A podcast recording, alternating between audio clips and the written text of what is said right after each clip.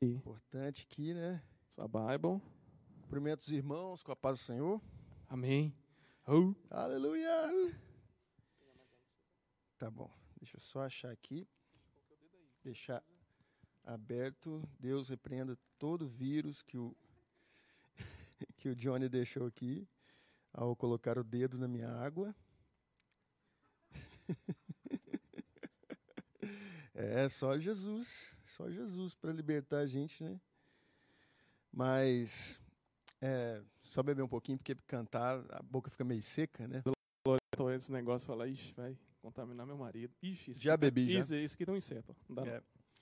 É, Eu lembro do Amazonas, quando eles davam um, um copo de água pra gente. Quando a gente chegou lá, é, os níveis de missões, né? Nossa, chegou Ó, até um álcool, Álcool gel, ó, não vou fazer propaganda, não. Da marca, não. Que eu não estou ganhando com isso.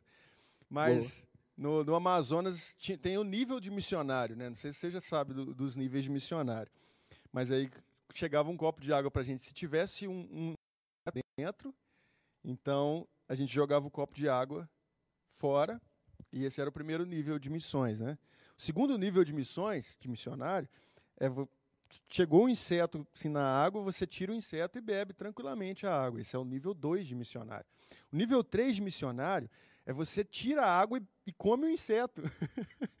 e o nível 4 é você Ô, bebe, bebe a água e come o inseto e Ô, quem sabe o copo. você já está desesperado no nível 4, né? Mas a gente brincava assim lá no Amazonas com a equipe missionária, era, era divertido, eram os momentos que a gente tinha de alegria. E eu creio que é, Jesus, na sua caminhada com os discípulos, tiveram vários momentos de alegria também junto deles, né? Eu não sei para onde que eu olho, para onde que eu estou olhando aqui. Aí, ah! Mas eles ti- tinham momentos de alegria também, porque a Bíblia fala sobre crianças que chegavam até Jesus, né? E algumas pessoas tentavam tirar essas crianças e Jesus não gostava que as crianças saíssem. E criança não gosta de gente com cara fechada, na ve- na verdade. Criança tem medo de gente com cara fechada. Mas se você tão dá um sorrisão e começa a brincar com a criança, então ela vem mais uma e vem outra e você tem que se virar com aquele monte de criança para brincar, né? Assim é minha filhinha também em casa. E falando da minha filha em casa, é, a Sarinha, ela tem três anos de idade. E a mensagem de hoje que eu vou compartilhar com vocês um pouco tem muito a ver com ela.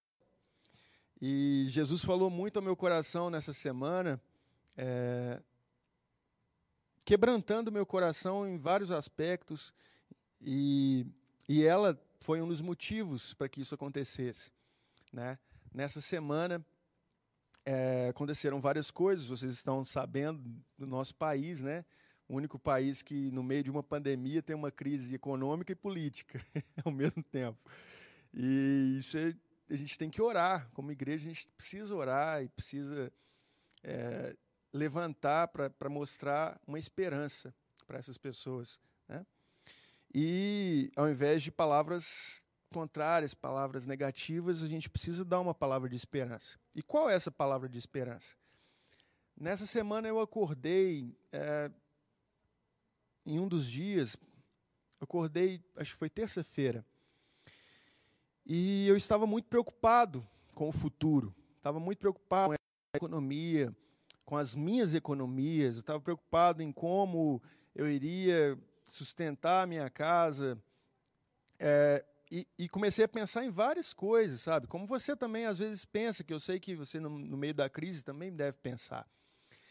E eu, naquela preocupação e, e, e, pensando também, a gente mora num apartamento pequeno a gente está de quarentena também e às vezes a gente fica pensando, poxa, se a gente estivesse num lugar maior, a Sarinha não ia sentir tanto e sempre pensando na nossa filha. E, e eu com aquelas preocupações, enchendo a cabeça na hora de acordar, já cheio de preocupações com o futuro, e de repente eu escuto a minha filhinha de três anos cantando, seis horas da manhã, na caminha dela, ela começou a cantar, cheia de alegria, sem preocupações. E eu comecei a escutar aquela vozinha mais gostosa de manhã, é, cantando Né? Ela é, talvez era o motivo da minha preocupação, mas ela não estava preocupada em momento algum. Ela estava cantando de alegria, de manhã. E eu não aguentei, eu fui lá ver ela e eu dei um beijinho nela. E ela virou para mim e disse: Papai, é, faz uma dedeira para mim. e começou a cantar de novo. Por que, que ela começou a cantar de novo? Porque ela tinha certeza que tinha leite e que o papai dela iria fazer a dedeira para ela. E ela não precisava preocupar. E através dela eu fui ministrado por, por essa atitude dela de confiança. Será que nós confiamos em Deus a ponto de saber, de sabermos que Ele está cuidando de nós o tempo todo? A ponto de nós não nos preocuparmos e, e, não ficarmos ansiosos demais com amanhã, porque sabemos que Ele é o nosso pastor? Será que nós temos essa confiança?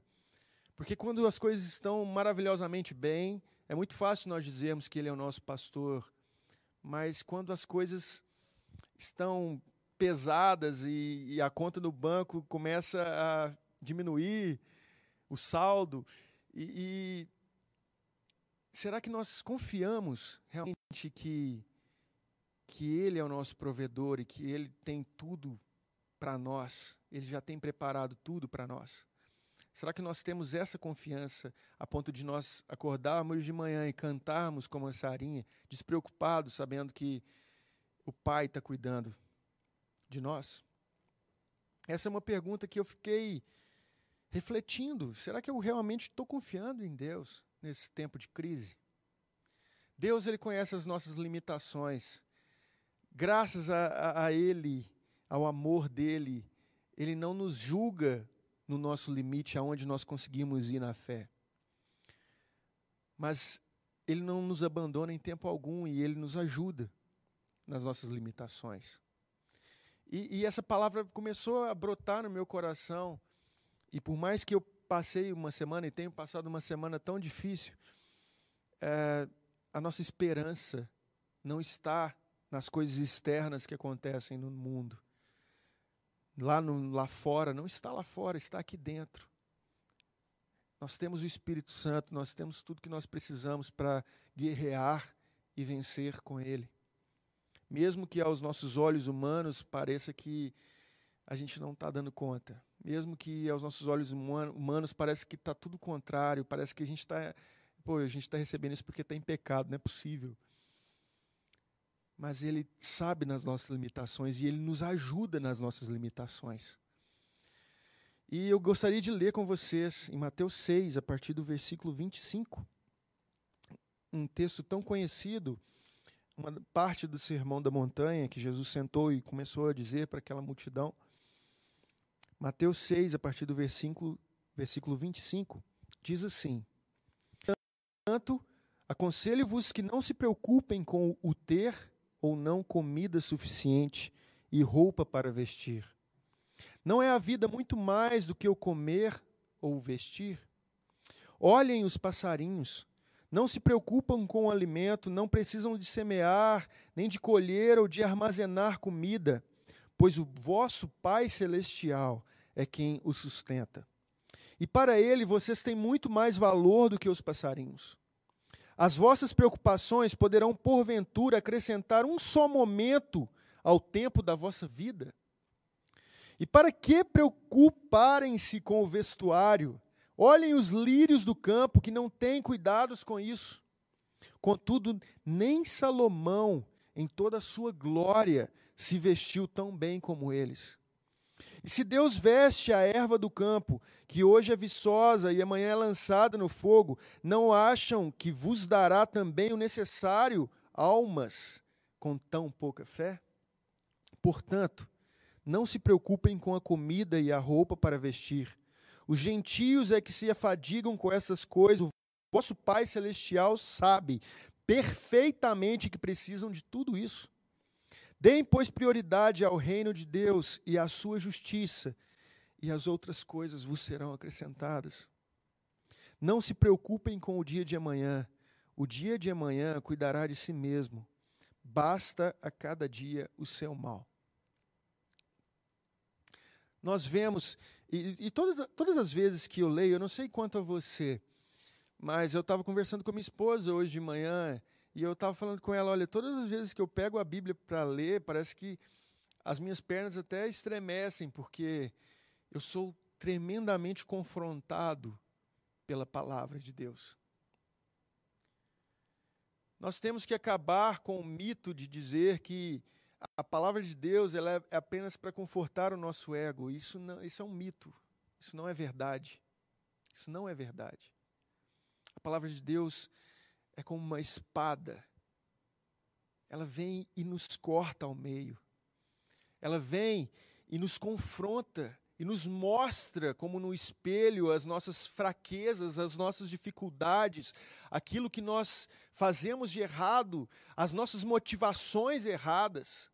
E ela vem nos confrontando, dizendo: Você é muito ruim, é muito mal. Olha como você é mal. Mas mesmo assim, Deus te ama. Mas mesmo assim, Deus quer mudar esse mal dentro de você. Deus quer mudar as nossas motivações. Você já se perguntou por que nós estamos passando por essa crise? Por que Deus permitiu que isso acontecesse? Talvez seja um momento de nós refletirmos nessa palavra que nos corta, que nos confronta. Não usarmos a palavra para olharmos algum versículo e, e olharmos para o nosso irmão e falarmos: está vendo? Olha, Deus está falando com você. Não, Deus está falando comigo, porque eu estou lendo a palavra e a palavra me confronta. Eu tenho uma certa birra de pessoas que, que no meio da pregação, elas começam a falar, amém, Deus, fala, Deus, que não sei o quê, como se Deus estivesse falando apenas para certos tipos de pessoa, mas Deus está falando primeiramente para mim. Eu tenho que ter um temor e, e, e, ser confrontado e estar disposto, abrindo meu coração a ser confrontado e a ser moldado por essa palavra. Porque essa palavra, ela nos destrói, ela destrói o nosso ego, ela destrói o nosso eu, ela destrói completamente tudo que nos afasta de Deus em nós. Nós temos que parar de pensar que essa palavra vai encher o nosso ego e trazer uma esperança de que nessa terra, nessa terra, as coisas estão, estarão melhores. A palavra de Deus diz que a nossa esperança não tem que estar nessa terra, mas na eternidade, em Jesus. Se a nossa esperança estiver somente para essa terra, nós somos os mais miseráveis. Os mais miseráveis. Como o cristão deve se comportar no meio de uma pandemia, no meio de uma crise econômica, no meio de uma crise política? Como ele deve se comportar? Talvez Deus esteja nos dando a oportunidade de trazermos esperança aonde não existe esperança. Uma esperança da vontade dele, sabe? Da eternidade. De que as coisas melhorarão na eternidade. No momento em que nós vivemos, nós vivemos picos bons, e depois catástrofes, e depois crises. Mas isso não pode moldar, não pode ser a base da nossa alegria. Se tudo vai bem, eu consigo rir e, e consigo ter esperança, mas se tudo vai mal, o mundo está acabando e eu não vejo solução. O cristão um equilíbrio. Por quê? Porque Deus dá esse equilíbrio para ele. A base dele, a base da fé dele, não está nas circunstâncias do mundo, a base da fé dele está em Deus, e Deus é imutável. A alegria da salvação que nós recebemos em Jesus é uma alegria incondicional. Se tudo está bem, eu consigo me alegrar em Deus, mas se tudo está mal, eu também consigo me alegrar em Deus.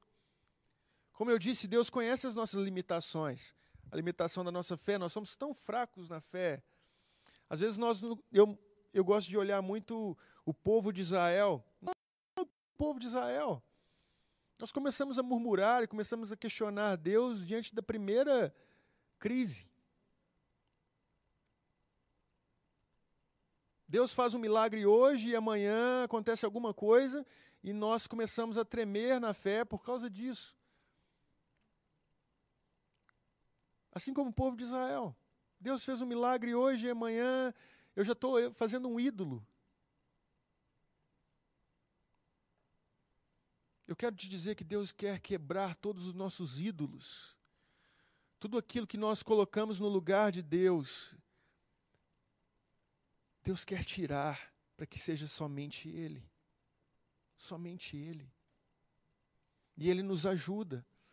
Nos dias maus, quando nós nos sentimos tão pequenos e tão frágeis, nós podemos ver Jesus caminhando e olhando e dizendo: não se preocupem. Está ruim? Não se preocupe. O dia está ruim? Eu estou aqui. Comece a olhar as coisas simples que Deus coloca na nossa vida, na nossa vida. E comece a, a se maravilhar das coisas simples. Na profundidade dessa simplicidade. Olhem para os passarinhos. Eu fico imaginando Jesus dizendo isso e Pedro lá, todo inquieto, é, todo carrancudo. E Jesus olhando para Pedro e dizendo: Pedro, olha, olha as flores do campo. Nem Salomão se vestiu como elas. Por que, que você está preocupado? Qual é a base da sua fé? Deus está cuidando de você. Se a Sarinha sabe que o pai dela vai fazer de tudo para ter um leite lá, para quando ela pedir a dedeira, o pai vai estar tá lá fazendo a dedeira para ela, a mãe vai estar fazendo a dedeira para ela.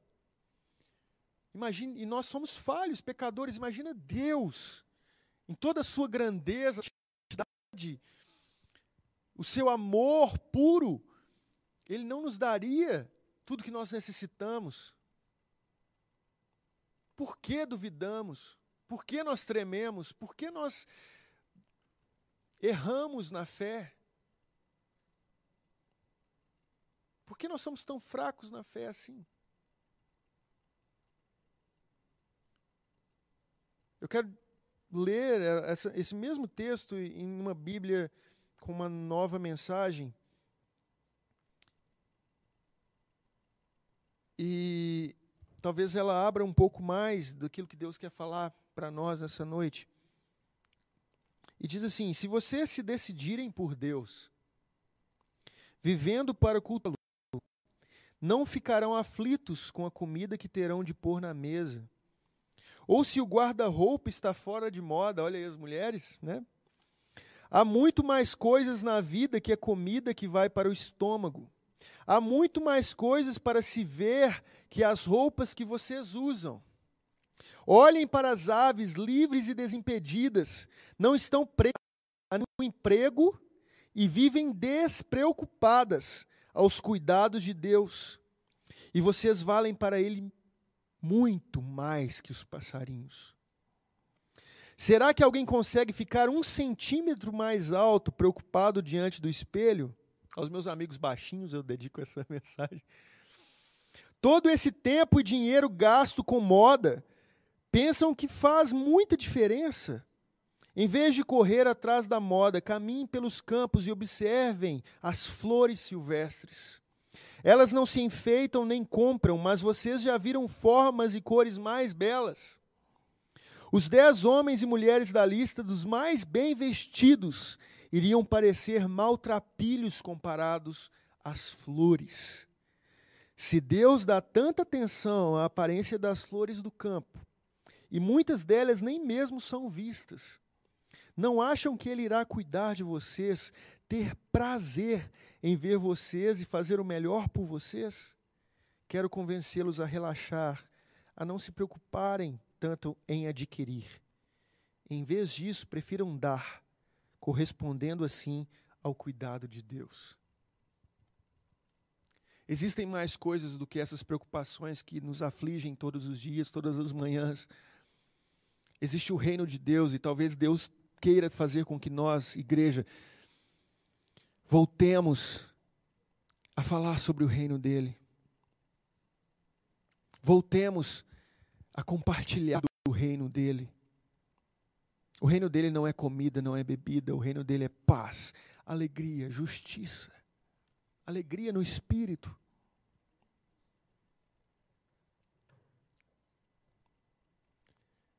O que Deus quer falar conosco? Existem coisas maiores e melhores nesse tempo. Talvez nos preocupamos com comida e, e colocar comida em casa, e é uma preocupação eh, justa. Talvez nós nos preocupamos com o que nós iremos vestir. Mas Deus está falando para nós, nessa noite, que existe algo maior que Ele quer revelar a nós. Olhem para a profundidade das coisas que Ele tem colocado na nossa vista. Entenda o que Ele quer fazer no nós. Ele não quer que levantemos homens como heróis. Ele quer ser o nosso herói. Ele não quer que nós levantemos ídolos e confiemos nesses ídolos. Porque se nós fizermos isso, Ele, como um pai, irá destruir os nossos ídolos, para que seja somente Ele. Será que Deus não está fazendo isso no nosso meio, no nosso, no nosso momento? Será que Deus não está destruindo os nossos ídolos para que confiemos apenas nele? O reino dele é muito melhor do que qualquer reino humano. A esperança que nós temos que trazer para as pessoas que estão lá fora não é esse mundo. Como cristãos, nós temos que mostrar o reino de Deus a esperança que existe em Deus. É infalível essa esperança. Como cidadãos, nós precisamos entender o nosso momento e ter as nossas conclusões. Mas como cristãos, nós temos que estar acima de qualquer acontecimento no mundo. A nossa esperança tem que estar acima das coisas que acontecem à nossa volta em Jesus, a esperança nunca falha.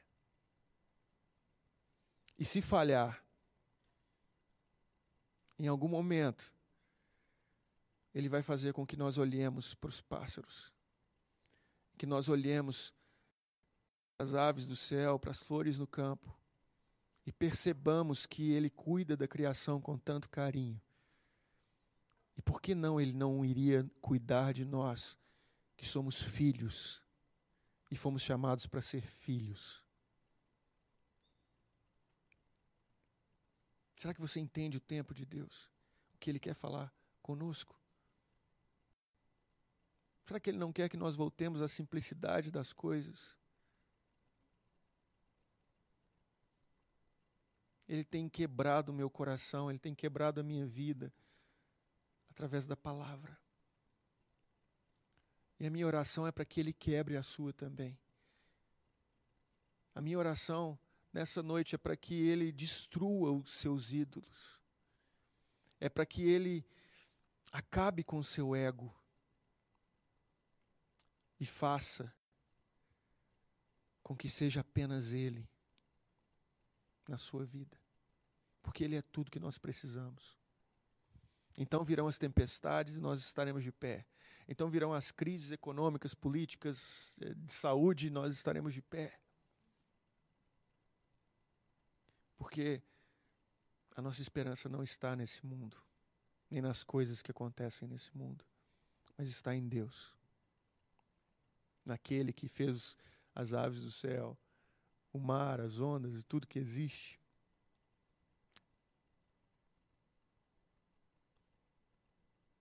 seja edificado pela palavra de Deus, mas seja confrontado pela palavra dele, seja quebrado pela palavra dele. Nas suas motivações, quando você quiser responder aos comentários no Facebook com ódio, que você abra sua Bíblia e veja que você tem ódio, que isso precisa ser quebrado. Pela palavra dele. Se nós abrirmos o nosso coração se nós tivermos uma semente fértil, é, uma terra fértil, a semente lançada irá produzir, irá crescer, irá dar frutos. Por isso eu quero orar com você na sua casa.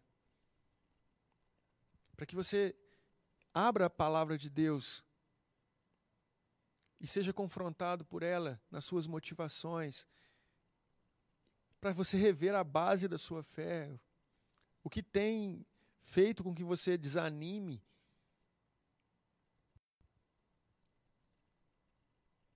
Pela graça dele, as nossas limitações, nas nossas limitações ele nos ajuda. Ele te conhece, ele sabe o que você tem passado, ele sabe o que você tem pensado. Eu lembro meu pai contando uma história de que, é, como missionário, ele passou por muitas lutas e, e eu vivi com ele um tempo todo, vendo essas lutas e convivendo. Eu e meu irmão sabemos de todas as histórias, de toda a renúncia que ele fez durante toda a vida dele. E eu lembro uma vez ele contando, ele sempre contou que faltou leite em casa. Faltou tudo em casa. Ele não tinha é, dinheiro para comprar, ele não tinha mantimento nenhum. E então ele pegou a Bíblia e começou a ler. E a minha mãe chegou para ele e disse: Olha, Roberto, é, tá faltando comida. Eu fiz a última madeira do Samuel. Isso faz tempo, né? Porque eu, hoje eu estou velho pra caramba. Mas eu fiz a última mamadeira do Samuel e não tem mais para fazer para ele, não tem mais comida, não tem nem açúcar em casa. E meu pai continuou lendo a Bíblia e, e ele foi e falou: Olha, Deus conhece as nossas vidas e Ele proverá. E continuou lendo a palavra de Deus. E aí minha mãe, amém foi lá para o quarto dela, né? E tá lá. E, e, eles devem estar vendo isso agora. E ela voltou ansiosa e ela disse para o meu pai, Roberto, eu já te falei, já passou um tempinho e eu voltei para te falar, olha, não tem nada em casa, não tem nem açúcar, não tem nada, não tem nem pó de café. E aí o pai disse, olha, Deus proverá. E continuou lendo. E eu fico imaginando meu pai como pai, como provedor da casa. É, talvez ele quisesse sair desesperado para pedir alguma ajuda, né? Mas ele escolheu confiar no Senhor, falando que Deus iria prover. Deus conhecia o coração dele. E aí minha mãe, amém. Ela voltou. Passou um tempinho, ela voltou de novo. Tá, já passou muito tempo. Não tem nada perto. E aí meu pai olhou para ela assim com um olhar de amor mesmo. E talvez com os olhos cheios de lágrimas, porque meu pai é muito chorão. Ele disse para minha mãe: Deus proverá Isabel. E então a minha mãe creu. Ela falou assim: Amém. Eu vou descansar. Eu não vou ficar ansiosa, não. Esse homem aí é doido, sabe o que ele está falando. E foi, descansou e não falou mais com meu pai. Passou um tempinho, o interfone lá de casa bateu. E meu pai desceu para falar com a pessoa e era um amigo nosso de longas datas, é o Dalmiro, o irmão Dalmiro. E, e ele trabalhava na, numa fábrica de massas de pastel, que eu não vou falar o nome para não fazer propaganda, porque aqui não, não tem que pagar para fazer merchandise. Mas trabalhava numa massa de pastel lá, de fazer pastel, e entregava. Ele tinha uma Kombi e entregava, fazia entregas. E aí ele chegou em casa, né? Ele, e a gente amava quando ele chegava, porque ele sempre trazia uns pastelzinhos pra gente experimentar e tal. E, e aí chegou lá em casa, apertou o interfone, meu pai abriu e o Dalmiro falou assim: Ô oh, pastor, tudo bem? Eu vim aqui conversar um pouquinho com o senhor, tá tudo bem? Aí meu pai, tá sim. E eles continuaram conversando, e aí o Dalmiro virou para ele e falou assim: Mas está tudo bem mesmo, pastor? E meu pai, graças a Deus, irmão, tá tudo bem. E aí, o irmão Dalmiro, ah, não, você tá tudo bem, então eu vou embora, eu só vim para saber como é que vocês estavam. Estendeu a mão para o meu pai. E meu pai, quando pegou na mão dele, tinha uma nota na mão do Dalmiro. E meu pai a, a, olhou aquela nota e era como se fosse uma nota de 100 reais hoje, era maior valor, na época era cruzeiro. E dava para fazer uma, uma, compra de cesta básica, dava para salvar o mês. E meu pai pegou aquela nota e começou a chorar. E o Dalmiro perguntou: por que você está chorando? E meu pai disse: Olha, porque eu não te convidei para entrar porque não tem nem pó de café em casa. Mas Deus cuida de nós. Então o irmão Dalmiro começou a chorar e ele falou assim: Olha, eu nunca vi isso acontecer, mas hoje eu entreguei tanta massa.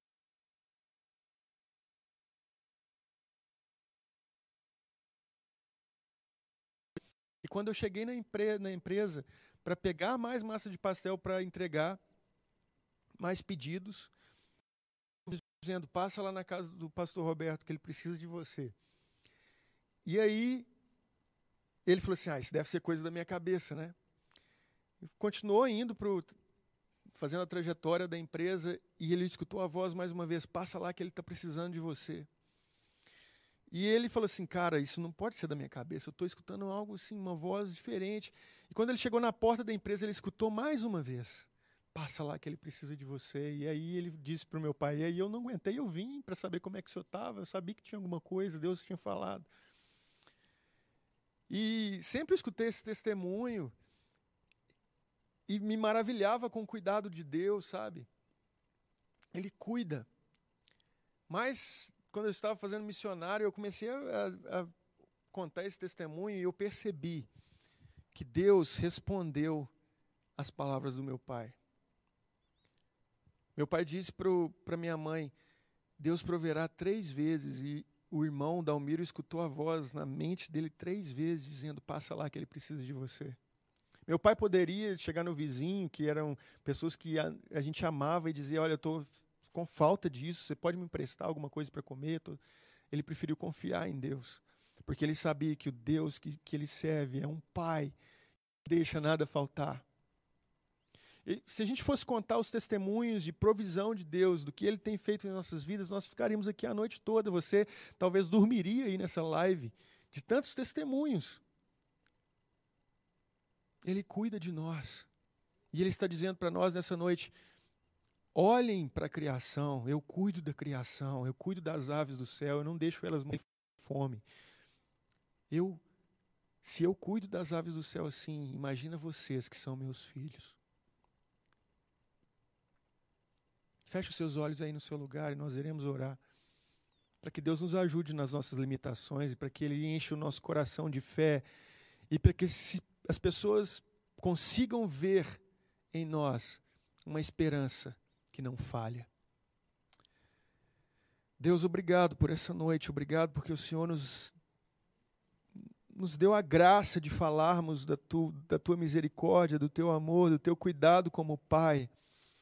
Que cada irmão que está aqui nessa noite, Senhor, nessa live, atrás dessa câmera, ele possa perceber, Deus, o teu cuidado, o teu amor, encha o, o coração dos meus irmãos de fé, nos ajude nas nossas limitações, nas nossas fraquezas, porque nós somos sim homens de pequena fé, porque nós não entendemos o, o que o Senhor quer fazer no meio de nós, porque nós não estamos entendendo o que o Senhor quer fazer no meio dessas crises, através da sua igreja.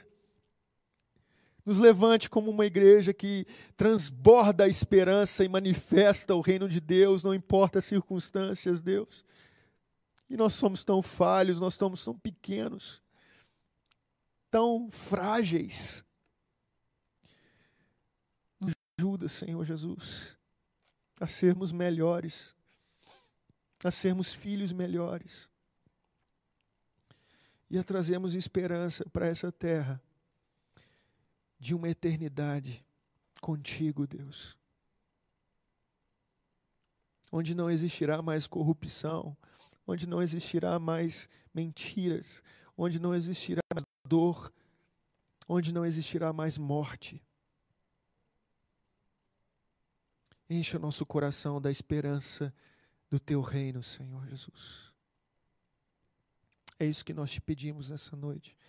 E é isso que nós já te agradecemos, porque sabemos que o Senhor é o maior interessado em ver isso em nossas vidas. Em nome de Jesus. Amém. Amém. Nós estamos encerrando. É, eu espero que Deus tenha falado ao seu coração nessa noite, enchido o seu coração de paz, de alegria eterna, de esperança, e que você respire, fique com calma, calma. Ele está no controle de tudo. Ele é o nosso Pai, o nosso pastor. Em nome de Jesus, seja cheio do reino dele na sua casa. Amém? Amém.